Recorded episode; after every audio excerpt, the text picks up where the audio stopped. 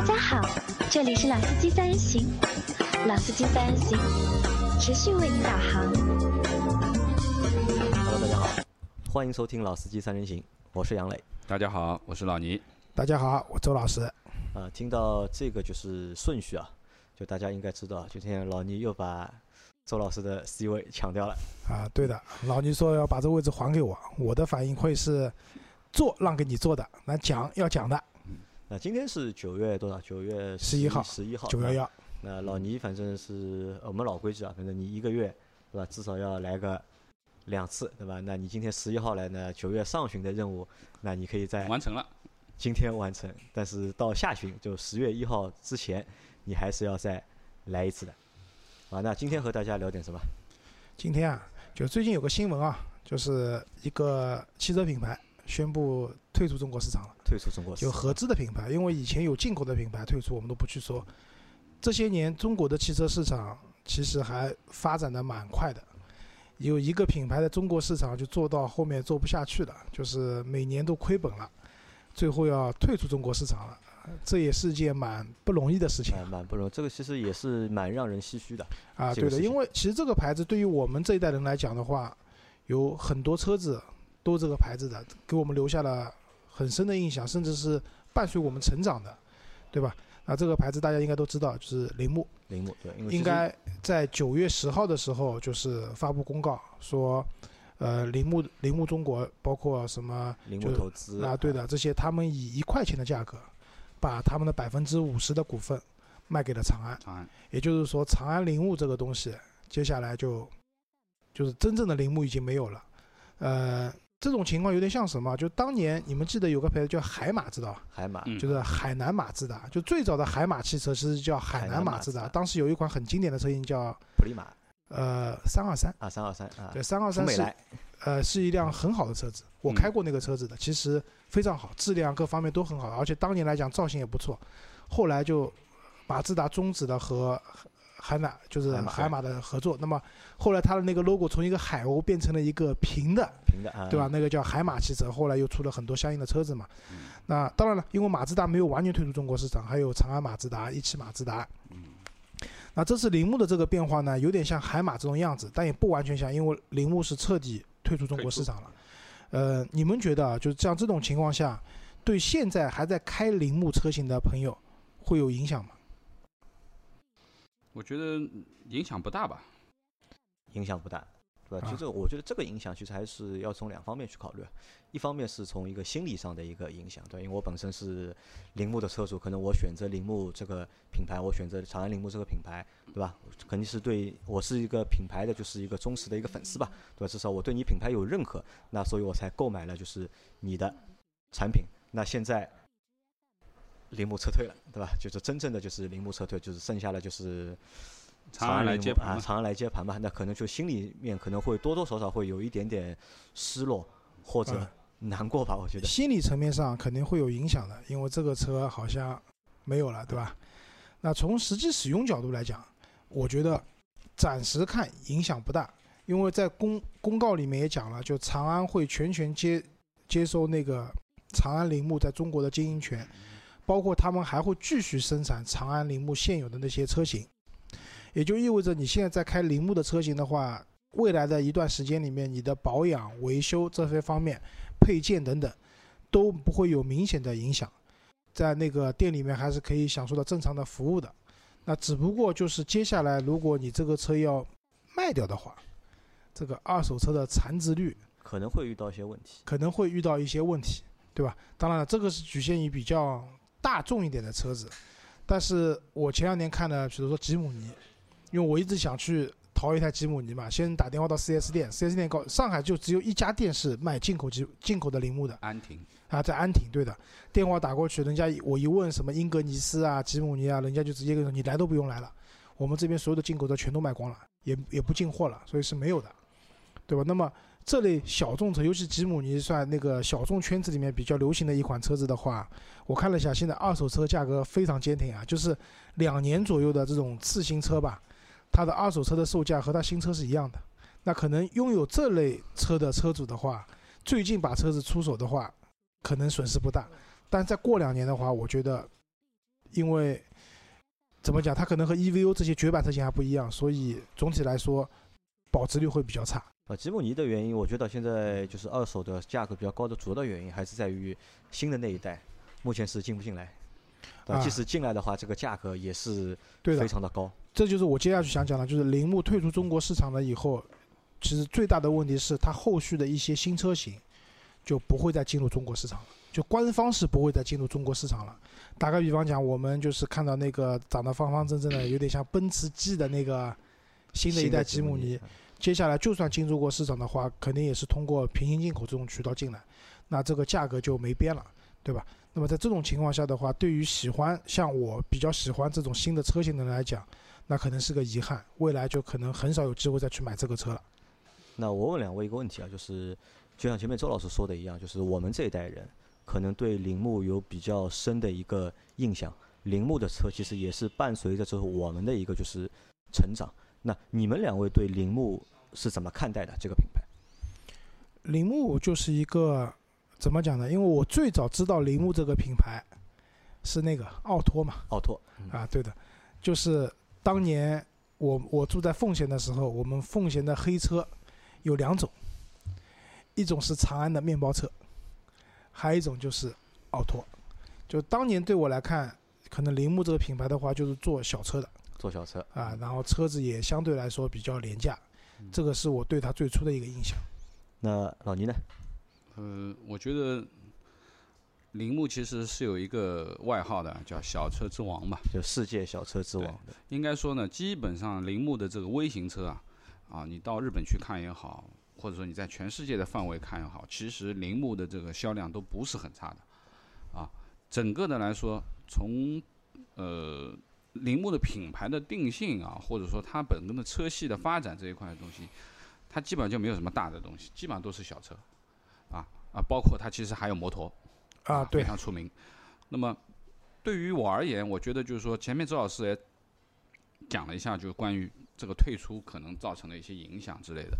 那么，呃，我同意周老师前面所说的，可能在一段时间之内，就铃木的很多车型未来的这二手车的这个残值会有一些变化，但是有一个车型不会变，就是前面我说的吉姆尼，因为真正的买吉姆尼的车主啊，已经是属于小众中的小众，很偏门的。那么这些人其实都是有一颗越野的情怀的。那么可以这样讲，其实一年两年的这样的吉姆尼的话，它保持原价不变，我觉得是可以理解的。基本上，你去二手市场看，第一，吉姆尼的价格基本上是没有太大的这个优惠啊，不可能说我开一年就打个七折，不可能的，因为这个车第一量比较小，第二个想买它的人或者想接手它的人都是有玩的心的。那么甚至于说，你接手的一辆铃木，你可能还有一些小的改装，可能还为你省掉一点钱，对不对？那么所以这个车型可能还要保留一些，但是其他的车型来说，其实对于退出这个这个市场而言，其实我觉得正常使用啊不会有太大的问题啊，维修保养之类的东西，因为我们原则上讲一就算一个车倒闭了。停产它，也要维持一段时间的配件，可能是十年，啊，这个配件的更新肯供应定要供应的，对不对？这个是不行的。所以说呢，正常使用上面是不会有有太大的问题。那么，因为今天正好在聊铃木嘛，因为我也曾经是铃木的车主，啊，你那台车开了还蛮长时间了，对我差不多开了有七年，啊，我从零六年买的那台雨燕，我一直到一三年换成现在的 Q 三，我开了有七年的时间，啊，因为当时的时候，其实在选车的时候也有很多选择，但是为什么会买一台这样的小车呢？因为我我当时买那个雨燕的时候是刚刚上市的雨燕，就跟 Q 三上新上市是一样的，都是新车，而且我记得当年那个车我是买的顶配。自动挡顶配纪念版，二零零六年的纪念版双色车顶的，全国只有三百辆车，就是就车身是车身是银色的银色的，对车顶是黑黑色的的，啊，呃，而有有有它的后呃后门柱是有一个名牌的，是二零零六年的纪念版。那么应该这么说，就是说当年的那个价格是九万九千八嘛，我记得是九万九千八，可能便宜了一两千块钱买的。从我买这辆车，当时选这辆车的时候，就是看中这辆车是有一定的改的空间，啊，而且很运动，啊，的确那个当年那个雨燕啊，圆圆的那种造型，然后其实很宽的，就它的感觉并不是一个窄窄的小车，而是其实它轮胎的胎宽啊，整个的横向的距离，看上去是一个很稳的小车。那么当然也有很多人愿意去改啊，或者说加涡轮啊，加很多的这个加固件啊等等，或者说改刹车、改悬挂都可以。那当然就是在很多国外的杂志上是可以看得到爆改的语言有多漂亮啊，真的是非常漂亮。我问一下，你那辆语言改了吗？我没有改。我们这么讲吧，就是说我那辆语言当年的时候，我的原则想法是，哎，等开旧一点吧，再改吧。新的时候就不要去改它了。那我只是动了什么呢？我只是换了它的火花塞，我只是换了一套高性能的点火，啊，那么基本上保持原车没动，保持原车没动。但是这个车已经足够，我觉得正常情况下面自己开已经没什么问题当年就是你买雨燕的时候，就是怎么会选雨燕的？你当时在买雨燕之前，就是你还有其他的选择吗？啊，零几年的时候，说实话也不是像现在车子选择余地这么大，也没有多少这个车。另外呢，鉴于预算上面的东西也就十几万出头一点，十万出头一点点，那肯定没有什么太多可选的这。你让我买一辆桑塔纳之类的呢，我也没什么兴趣。我来回忆一下，就那个年代，零六年对吧？我是零五年买车的嘛，我买的派利奥，就差不多年代里面啊，当时这个大小级别的车子，我们可以选的车子有哪些啊？我告诉你啊，Polo，嗯，但 Polo 是属于比较贵的那个年代，那个年代的个时候是要超过十万的。那个时候，你买最低配的手动挡的1.4的 Polo 的价格都是十万以上的，属于比较贵的。那个时候呢，Polo 也比较好啊，什么前后碟刹，引擎盖是液压的，就是有一种那种比较高级的小资的这种情调的在里面。Polo 是一个选择。嗯那个时候还有一辆车是韩国车卖的比较好的，叫千里马，啊，小千里马，对千里马，对吧？千里马我以前多啊韩国次讲过了，车我一直不是太喜欢，千里马。我呃就是我一直不是太喜欢。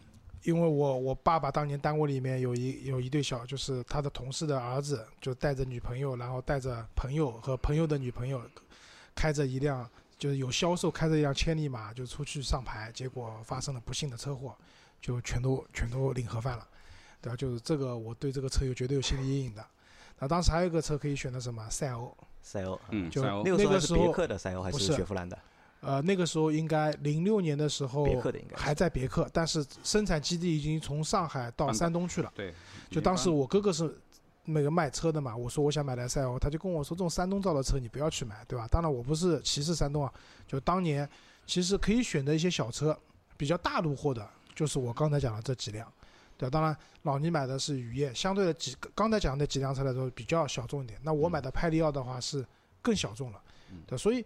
那个年代，你可以选择的这种两厢的、比较小小巧的、可爱的，就是灵动一选择余点的车子，地不多吧？选择余地不是很多的。对，当时的呃选这辆车的时候，其实有几个，第一个它足够漂亮，啊，当年看到这个颜色，确实这个颜值是可以的、啊，绝对可以的啊啊。然后双色配色的纪念版，绝对那个时候绝对没有双色车这个概念，我觉得这个可能是第一辆双色的啊啊，车顶和车身不一样颜色。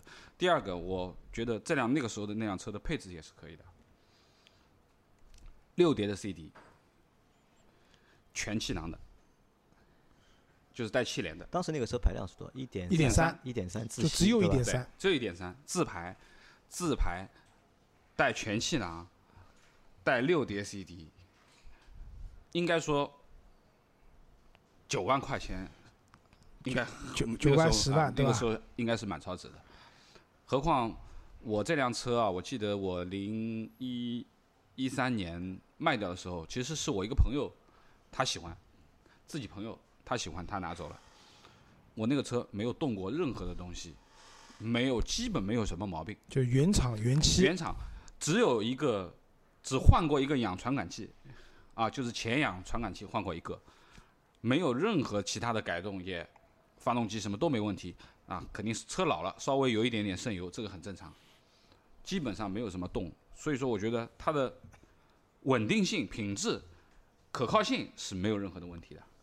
你要说这么小的车，一点三的排量，那我最高开过一百五十五，啊，我觉属于很高了。就因为我我同事啊，就当时有个同事蛮要好的，那个同事叫小爪，然后他当时买了一辆黑色的，就是那个雨燕自动挡的，然后借给我开了，因为我那时候就是我车子卖掉嘛，对吧？出去办事情开他的车子，就给我的感觉就是这个车，对吧？第一，别看它排量小，当然因为车也比较小，相对比较轻，它的加速其实不差的，在市区里面真的很灵动，就是那个转向啊，各方面啊很灵活方向稍微偏重一点点啊，对的，那偏重好啊，就是运动感嘛，对吧？日系车我们都讲太轻，一个手指就把方向盘转起来了，这种缺乏路感，对吧？就这个车给人的感觉是走运动化的这种路线的，对吧？这是我觉得雨燕给我留下最多的最大的印象，而且有一段时间其实雨燕卖的蛮好的，我们基本上在大街上可以就随处可见雨燕，但比较可惜的是，可能近五年吧，近三五年的时间，我们在上海的街头上已经看不到雨燕了。那其实也是在，应该雨燕应该是零，你是零六年买的，对吧？零六年从雨燕上市之后，从零七、零八、零九开始，就长安铃木啊，它的这个就是进入最辉煌的时期，销量？就进入了一个比较好的一。点三的发动机后面改到一点五，对吧？因为我们那台一点三的其实是老的，是和北极星、北斗星是一个发动机的，老的。那么新的呢是一点五的。那么应该这样讲，就对于这台小车来说，我觉得铃木呢，我觉得它的发动机还是很耐操的啊，啊，基本上很稳定，也没有太多的问题，小毛病也也少。你还记得吧？这台车我们当时还开这台车去过一次义乌，去义乌还是去昆山义乌，义乌，义乌。我们去义乌，那个时候我们在拍片子嘛，还记得吧啊？就是我们有在电视台有一个节目，我们对拍片子。你觉得做的小吗？呃，小的话，因为我坐前排嘛，坐前排的话，其实前排肯定不小。对我可以很明确的说，就是我现在我坐在 Q 三，我头顶的空间都没有原来的铃木大，因为什么？它呢？因为本身你别看它很小，但是其实它肚子蛮大的。就像我们像周老师这个这个马子坐在里面的话，也没有什么太啊，没问题，前排没它问题。前排没有任何问题，而且它横向的宽度和它头顶的都绝对是有足够的空间啊，嗯绝对是没有问题的。啊，后排呢就没有办法讲了，这么小的车，后排，就因为不要去考虑了。那个年代车子出来，因为还不太有加长的概念，所以 A 零级的车子它的轴距就是很短的，所以基本上不管你那个时候买任何级别，这个级别你买 Polo 也好。买我那个派利奥也好，其实后排空间都是非常小的，对吧？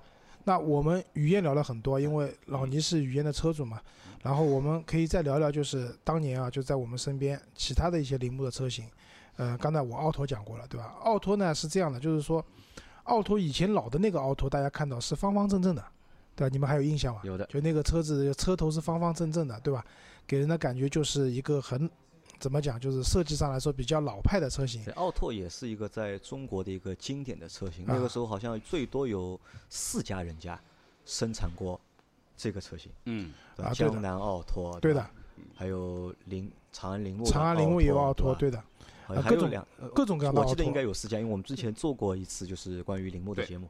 啊，这个车也是什么呢？也是就是对很多就是家庭用户来说，就是最入微门的型车，啊最入门的一台车，因为在当年买车还是非常贵的一件事情。那可能奥拓大概也就四万块钱，不到五万块钱差不多。左右吧，对吧？就就是我想讲的是，后来长安铃木出过就是新的奥拓，就是现在在售的这个版本的奥拓，也很多年以前了。这个车从大概四三四万块一直到五万多块钱，对吧？然后但是奥拓也代表了一个什么？就是长安铃木或者或者铃木在中国有个最大的问题是它的车型的更新啊太慢了。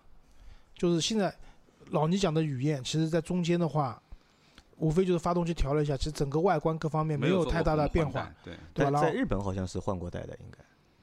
呃，好像没有引进，没有引进啊。对的。它可能有有一个运动版进。啊，对，其实没有是不就是是这个，其实日本市场，你们不要觉得就是日本市场的车子因为品牌多嘛，就好像他们车都很新潮，其实不是的，他们一大把的老车型在路上跑，对他们来讲就是刚才老倪讲的，就发动机好，对吧？就像我这次去福冈，大发的车子在那边很多很多，在日本的概念里面，就大发是做发动机出身的，他的车的发动机绝对好，就车型都是很老的，这面包车都都这种车，你在中国可能就卖不掉的，就五菱五菱宏光之类的这种车子，他们那边卖的很好的。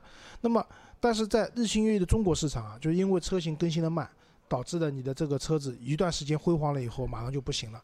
我再举个例子，比如说天宇天宇啊，SX 对吧啊，SX 四当年有三厢版有两厢版的，这个车子其实是我在买明锐那个年代的时候，有考虑过那个车型的嗯而且这个车型好像也应该是中国最早的这种跨界的车型，啊。对的，天宇的轿车和 SUV 啊，对之间，的。天宇的两厢版本有点那种 cross 的这种风格在里面的。当时我去看过那个车的，我就觉得什么呢？就是没买的原因什么？第一个就是老尼克之前也讲过，它的后排啊，这个乘坐舒适度可能是有问题。就是我买到花到这个钱了，就当年买这个车要十多万嘛，十二万起啊，就是买到十几万的这样的一个我们现在讲的 A 级车嘛，就是后排的空间相对来说空间还可以，但坐的不是特别，因为可能是 cross 的造型的关系，人的坐姿很高，不是特别舒服。然后另外一个就是当年出过一个负面嘛，就是过年的时候一辆天宇的门板直接被一个鞭炮给炸穿了，嗯就皮薄，就是这个皮得薄，薄到 薄到什么程度啊，对吧？就可能那在我印象中，就这个车子可能皮太薄了，然后坐起来也不是很舒服，那最终就放弃了。对，但实际上天宇在中国有段时间也是卖的非常好的。是的，呃，重庆那边的话，出租车都是出租车天宇的就是都是天宇的车型，对吧？这个是那是后我面了啊，因为老的那个重庆的出租车还是铃木的，羚羊羊对吧？对羚羊是最早的羚啊羚羊你开过吧？羚羊我开过的，我开过的，呃，我记得是，呃，羚羊啊，曾经就是说，呃，在好像在重庆那时候坐出租车的时候，有有很多人是可以开五十万公里的，五十万公里，你可想而知这个发动机多多厉害吧？羚羊我我也开过一段时间啊，就是羚羊给我最大感觉是什么？就是油耗真的很低很低，就上海市区堵车不堵车，就是这种综合路况下，百公里油耗五升，一点三排量，手动挡。但是这个车呢也有问题的，就是什么问题啊？就是老倪刚刚讲了，他开了五十万公里，对吧？我告诉你，这个车开到五万公里的时候，状态和五十万公里差不多，就是异响。这然后。然后还有就是什么，就是它那个离合器，对吧？就是在我印象中，当年我开过很多手动挡的车子，我觉得手动挡车子合资品牌做的比较好，尤其像大众，为什么？它的离合器的接点，就是那种自由的行程过了以后，那个接点是很明确的，而且几乎每一辆车都是抬到这个位置，离合器咬住了，然后给油走，就是你开这辆 Polo 和开那辆 Polo 没有太大区别的。但是我也讲过，我以前开过，比如说最早的吉利的金刚，十台车，十台的那个离合器的那个行程是不一样的不一。样的。嗯对你完全不知道这个车该怎么去开。羚羊也有这样的问题，羚羊那个离合器踩下去以后，抬起来那个自由行程那一段很轻很轻，你的脚完全没有感觉，然后稍微抬过一点就熄火了。就你知道开手动挡的人对吧？这个我们一直讲自己老司机，开手动挡的车熄火了是件很丢人的事情，对吧？就那天我开阿 Q 的那个飞度对吧？阿 Q 说我把这个车开出 AMG 的感觉，那我说没办法呀，第一次开没有不知道离合器行一点，我只能把油门踩大一点，对吧？免得熄火丢人嘛，对吧？但是羚羊也是这样的，离合器的接点很不清楚，而且我开过三台羚羊的车子，三台都不一样，所以这个我觉得就是羚羊只能讲当年来讲是一个很经济实惠的一台家用车，但是车的整体的品质感各方面也只能讲对得起它那个价位。啊那么当大家条件好了以后，可能选这个车的人就少了我们回。到说天宇啊，，啊那前面说到天宇啊，就是说到天宇之后啊，就是其实有一个问题啊，就是天宇过后，嗯，你们还记得有什么新车吧？天宇过后我我对铃木的印象都是在那个年代其实就在，其实我们我觉得大多数的用户对铃木的印象，其实就停留到天宇了。就天宇之后还出过什么新车？可能我们大家都 超级维特拉，超级，但超级维特拉属于进维口的嘛。特拉不是超级维特拉，长安铃木出的在售的版本里面有一个维特拉的嘛？长安铃木有维特拉维特拉，然后它的进口版本叫超超级维特拉。然后还有一个叫凯泽西，凯泽西，对。啊，凯泽西是一辆那个三厢的轿车，对。对吧？这我知道的。但马路上看到的很少。基本上没有。啊，但是那个时候是四驱的，它的呃高配的那个版本是四驱的，它是一辆 B 级车是吧？算算一辆 B 级车。啊，，是一辆 B 级车，我印象中。但是呃呃怎么总是感觉就是说这个车呢宽度上面不够，还是比较窄一点。那其实它挺饱满的，也丰满，屁股也很也很圆鼓鼓的，但是这个车也是基本上没什么销量的。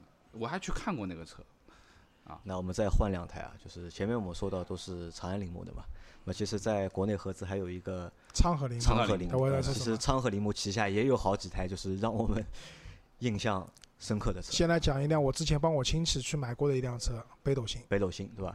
那北斗是星辆好车，北斗星是在所有的手动挡的车型里面，是我唯一一辆有购买冲动的一台车。因为当时我买车的时候预算不多嘛，就我的预算可能也就六万块钱左右。当时有两个选择嘛，要么就是六万块钱买一台就是新的手动挡的车，因为那个时候想自动挡，你想都不要想嘛。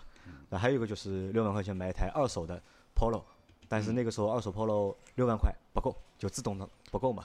你那个年代啊啊，不够的，啊不够的呀。当时我看了，大概要到七万、八万的样子才能买到一款就是自动的二手的 Polo。但那个时候在想买的过程当中，我唯一就看得中的一个手动挡车就是嗯北斗星，北斗星。北斗星有个特点什么？就比较原汁原味的保留了日本本本土型那个啊，对的，就是这种面包车的感觉。就你们看过《瘦身男女》吧？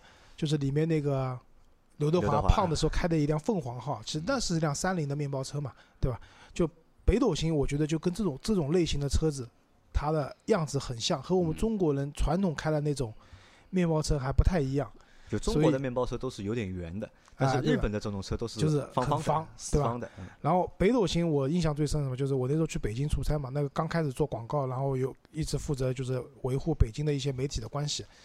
那个时候去北京玩的时候，我发现很多媒体的老师啊，都是开这个车的因为这个车可以改，啊。对的，这个车首先一个啊，它有一个万转发动机，就是我们知道我们现在车子发动机基本上到六千转、六千五百转，红线红线断油了，对吧？发动机为了保护断油了，但是当年的北斗星这个发动机可以踩到一万转，就是这个这个声浪是蛮吓人的，对吧？然后我看到过几台就改的比较漂亮的北斗星，第一个是外面加包围，让这辆车整体，因为它车比较高嘛，但是加了包围以后，宽体以后，让这个车的整体的视觉会比较扁平一点，然后改了那种就把就是夸张的轮毂，呃轮毂倒也不是特别夸张吧，然后把悬挂降低，降低，嗯然后让这辆车有一种这种感觉。然后进去以后有一个东西必有的，就是那个排挡杆啊，不是原来的样子的，一般都改成那种玻璃的或者水晶的那种排挡杆把那个然后头改掉了啊，对，那个头要改掉的，对吧？然后我觉得这个车蛮有意思的，然后问问价格也不贵，就是当年就北方玩车的人，就是玩这个车的人蛮多的。蛮多的。那对的当时我记得这台车好像是四万多、五万左右的样子。然后前两年杨磊，你记得，就是我有个亲戚，当时说要买辆车，又没钱，对吧？然后说可能预算就五万，五万到六万之间。当时帮他看了好多车子，然后他家又人口又多，要五口人出行，码子都跟周老师，就周老师亲戚大家知道，就码子都比较大嘛。那一买一辆小车你也坐不下，后来在我推荐下，当时也买了辆那个北斗星，但那个年代可能两三年以前，那个时候的昌河的北斗星已经不挂铃木标了。就直接是昌河嘛，就对的，对就是挂昌河的标了，已经不是铃木的那个原版那个车子了。但是总体来讲，那个车子还蛮好的。那还有一台车是，除了北斗星之外，就昌河铃木，啊还有一台车是我印象比较深刻的，浪迪，浪迪，对吧？啊我也浪迪，有印象，浪迪，我觉得是什么？浪迪是包括这个名字和它这个车的一个造型啊，是所有这种就是小货车，对吧？就小的货车、面包车里面，里面嗯我就长得最优雅的嗯一台车。因为我哎记得我们有一位朋友，对吧？他店里面就有一台这个浪迪，因为浪迪给我拉拉货，拉拉货，因为这个这个车是什么？它有自动挡的。因为那个时候为什么对这个车是有印象的？嗯因为在这个级别里面有自动挡对的 蛮少的。北斗星是手动的吧？那个时嗯候，但是我手动的，我有点怕手动挡的时候，我是想要一个就是自动挡吧，但是就去看那个浪迪，但浪迪要贵了，浪迪好像要卖十十十万，呃没十万不到，十万还是不到的有，的有的。但是它是有自动挡，那个车我觉也是留下了比较深刻印象。你我记得自动挡要十万。你想当年买车的时候，就是能够让如果普通家用的话去买一台工具车，这个是需要一点勇气的，对吧？不像现在的，现在我可以去买一台宝骏七三零，对吧？买一个其实浪迪严格意义上来讲也没有那么工具车。呃，其实还算，我觉得对算工具车。我跟你讲，什么是工具车啊？一汽大众出的凯迪，凯迪那个才啊叫那个才叫那个工具车呢那个。是微型的嘛？啊，对，就浪迪因为体型比较小，对吧？其实我觉得还是就家庭用，我相信啊，当年买来家用就是客货两用的人会蛮多的这个车子。挺好的那辆车。对，而且它这个排档杆的位置也很奇怪。很奇 在在上面的嘛，它在上面的有有点像 MPV 嘛。对，有有点像原来奥德赛的那个。啊，对，MPV 排档杆都放在中控台上的嘛。对对对。昌河铃木还有一辆车，利亚纳。利亚纳啊，利亚纳那个车呢，好像口碑不是特别好。呃，没有太多了解，因为这个车看到不多。但是因为我之前去陪我亲戚买车的时候，在四 S 店看到这个车了，呃，一辆两厢的车子吧。就总体来说，我们身边开这个车的人可能也没有，所以了解的不是很多。所以基本上我们讲了那些年啊，在我们身边出现的我们比较熟悉的铃木，基本上就这些了。嗯你们还有什么补充吗？呃，没有了。基本没有什么补充。啊，目前，就是活到现在，然后就是大家对这个车还有期待值的，可能也就只剩一台，前面我们说那台小的 SUV 了，就是吉姆尼吉姆尼了，就就剩这一台了。但其其他车已经基本上好像没有就是讨论的一个热点了，已经。其实对的，就是吉姆尼，因为是这个车啊，其实这个车只能说热度比较高，真的买也没多少人买的，对吧？因为在那个铃木里面，如果你说玩越野的话，你如果你预算更高的话，超级维特拉是一个很好的选择，就是进口版的那个维特拉也是个很好的选择。但是为什么别人买的少？因为贵啊。吉姆尼在官方引就是这一代的，就在卖的这个吉姆尼最便宜才多少钱？十三万多就能买了，对吧？嗯十三万到十四万，差不多就是它的一个主流的配置可以买了。但是在你买维特拉的话，就超级维特拉的话二十几万，那吉姆尼在这个价格区间里面几乎是没有竞争对手的。你说十几万买辆进口的硬派的越野车有没有？没没有，对吧？没有竞争对手的。但是你买到二十几万的话，还蛮这个多的对手。对手就很多了，对吧？就比如说日产出的那个叫什么就日产那个那个那个很多的啊？对一下日产一下子叫出三菱名字。啊，对，三菱对吧？有很多这种三十万左右的价格区间，你的竞争对手很多了。所以吉姆尼是处在一个相对来说天然有优势的一个价格区间里面，对吧？呃，然后刚才我们有看过那个铃木的官网，铃木官网里面有一些车子啊，一个叫启悦，对吧？还有一个叫什么小图，小图啊这两个车都没印啊象。这个车子说句实话，不是看它官网，我也不是很清楚有这两款车。这大概就是很重要的一个原因是铃木为什么最终要退出中国市场了。啊，那么我们分析一下，就是为什么就是在中国市场汽车市场还如火如荼的这个时期或者阶段，铃木要退出中国市场。呃，我先讲啊，就是我总结下我之前的观点。第一个讲铃木是日本的小车之王，对吧？但凡叫小车之王来，中国都卖不好的。菲亚特欧洲小车之王，对都卖不好的。为什么？因为我们国人可能买车还是喜欢大车偏大一点，对吧？就是买车还是喜欢大一点，连 Q 啊都出 L 了，对吧？那车子肯定大家都往大的去做嘛，这可能和中国的市场就一家一个家庭一台车有关。那小型车的话，总体来说受受市场的那个热度可能没有那么高。以前为什么语言能卖得好？因为那个年代选择少啊，你这点预算你只能买这些车，大家都差不多大，所以你你能分到一个市场的一个一定的份额。可是现在的话，在这个价位里面，那我觉得和我们自主品牌的崛起有很大的关系。对，同样的价位，自主品牌你可以买到又大、配置又丰富的车型了，那对你的冲击是非常大的。我觉得这是一个问题。第二个问题，我之前也讲到过的，就是就是它车型的更新太慢了。就是我觉得我们国人买车很多时候还是蛮喜新厌旧的，就一个新车型出来，就是一下子火了。但是火过几年以后，你看厂家基本上每年都在小升级、小改款，出一个什么 Plus 的版本，对吧？把原来没有的配置给你加上去，让人家感觉说啊，这个车一直在更新。然后同样的价格，我买到这个车的配置越来越高了，或者怎么样。但是这两年我们有听到铃木讲他出什么新车，什么换代，什么怎么样怎么样。只在海外有，但是国内没有。对，其实这两年有可能是因为生意生意也不好，对吧？然后他对中国市场的期望也没有了，所以也没有引进什么很多的新车，加上它本身在 global 的市场，其实铃木在我看来，可能它主要市场还在日本，其他国家的话，可能摩托车会卖掉一点，轿车市场的话不一定会卖得很好。那在这样情况，它的产品更新是比较慢的。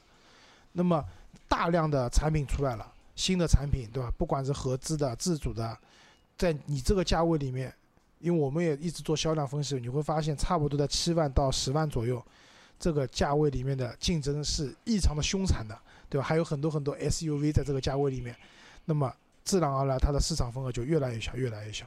所以我觉得是这两个原因啊。那老倪呢？老倪觉得有什么可以补充的吗？铃木为什么要离开中国市场？啊、第一个嘛，肯定是销量上的问题啊，因为不挣钱，不挣钱，顶不住了，那肯定要跑路的，对吧？这是必然的一件事情那。我觉得这个这个日本的企业还是蛮果断的，就是一旦发现就是情况不好，对吧？盈利有问题，就果断的就斩断这个业务。对关键呢，我觉得就是说，前面周老师讲的呢几点是我比较同意的，就是说整个的铃木对于产品线这一块啊，它的更新换代啊是比较差的。那基本上都是小改款，像雨燕啊也是基本上小改款，壳子还是那个壳子，稍微改变一点，灯拉大缺少点大呀，对不对？缺少新意，对吧缺？少新意。另外一个最主要就是它的里面内部的改变，其实我觉得也很少啊。就是说，你说你外形吧没有什么改，但是你里面稍微调整一下啊，比较符合现在人的需求啊，屏幕也好啊，各种各样舒适的配置也好啊，材质也好，稍微做一些调整。但是作为小车之王，作为铃木来说，其实它本身的呃车辆这个价位就取决了它是一个非常经济型的小车，所以说它在用材上面其实是不可能有太多的改变的，材料成成本啊，这肯定是不可能啊把它们全部弄成真皮包裹，不可能的，这是做不到的事情。那么同样的，就是说我前面也翻了一翻，就是说它的一些历史啊，包括我们说的，就就算国外的吧，我们说的这个这个呃维特拉，其实它也没有太大的改款。啊，对，对不对？我现在看到的基本上还是一二款、一三款的这个一二款的这个东西，所以说呢，在产品的更新上面，它已经完全跟不上我们现在国内的步子了，完全脱节了。那么，曾经有一段时间，前面说的像雨燕也好啊，就零六年啊，包括后面那几年吧，零八零九年啊，包括天宇也好，其实是有一段大卖的时间的。就是他打出这个 cross 的这个概念，比较跨界的这个概念，包括当时语言的这种外形和它的这种可爱风，是符合我们初级的这个这个用户的这个审美需求的嗯需求的。但是现在你看，这个价位段里面，就像前天周老师说，这个价位段里面已经是完全就是已经杀红了眼了，更多的选择，而且其实挤压这一部分空间呢，其实是上一个等级，就我们说的紧凑级的车，现在已经卖到了微型车的这个价钱，七八万块钱。A 级车 A 级 A 零级车的价格，德悦朗经销商优惠完了以后，基本上七万多块钱大概就能买了。对啊，那你想，你七万多，你是买德元朗呢，啊，还是你去考虑买天宇也好啊，或者说高配的雨燕也好啊？我觉得，毕竟中国人还是喜欢大，啊，车子大是占了很多便宜的啊。这个这个这个，像我们武侠片里面的啊，一寸长一寸强，对不对？对这个是有点有点道理的。那我觉得，对于铃木而言，就是说本身它的这个产品的，它的整个的产品线就是非常狭窄的啊，基本上没有太大的这个这个。那么另外一个呢，就是其实在中国市场里面，其实很多进口车型，特别是它吉姆尼也好啊，或者说超级维特拉也好啊，其实都是属于小众车型的，它不是说可以去争主力市场的，它基本上都是很偏的。像吉姆尼这种是完全 off road 的，喜欢玩的人才会去买，当然性能非常好。我自己因为我我买了雨燕以后，我身边有两个朋友买雨燕，一个买了天宇，一个买了吉姆尼。这两个人这两辆车我都开过很长的一段时间，包括呃呃吉姆尼去走过长途七八千公里啊，川藏线都跑过，性能没话说，没有过不去的地方。但是你不要追求它的速度，你也不要追求它的空间，对吧？你也不要追求它的舒适度，因为这些东西它都不能给你的。啊，那么还有一个就是进口铃木的维修价格啊，我朋友的车是修过的，我知道很贵，绝对不会比你宝马、奔驰现在我们说合资了以后这个价钱便宜，随随便便一个东西也是大几千块的，很小的一个电子配件也是几千块，你换一个，他上次那个后门换了一个，好像也几万块。那么就是说呢，这一块的东西啊，完完全全可以说铃木现在是不太符合我们现在市场的这个这个需求的。那它的这个销量惨淡，也就是客观存在，没有办法我们现在讲究的是消费升级嘛，对吧？产品升级，但是如果你还是一些比较陈旧的产品，那个年代的产品的话，可能的确是不符就是合目前的市场需求。刚刚老倪讲了一个我我蛮同意的，就是关于铃木车子的质感的问题，就是我们现在讲就消费升级的，杨磊讲了，我们在买车的时候啊，除了追求它的速度也好、性能也好、油耗也好，很多时候对吧？我希望这是一辆配置丰富的，对吧？非常舒适的车子。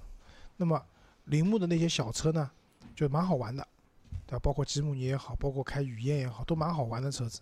但是你要讲讲这些车子给你带来了多大的舒适性，或者说让你的生活品质发生了翻天覆地的变化，蛮难的。那真没有，对对吧？那么这样的话，但是又有同时市场上有很多替代的产品出现了，同价位可以带给你丰富的配置，对吧？更大的空间，舒舒服服的，那么自然而然这个销量就一点点一点点被对手蚕食掉了。那到今天一块钱把自己的百分之五十的股份卖掉了，从硬件上去讲，其实现在你看，我们从啊四速的变速箱到六速的，到七速的，到九速的，马上就来十速的。十速有了，对对野马吗？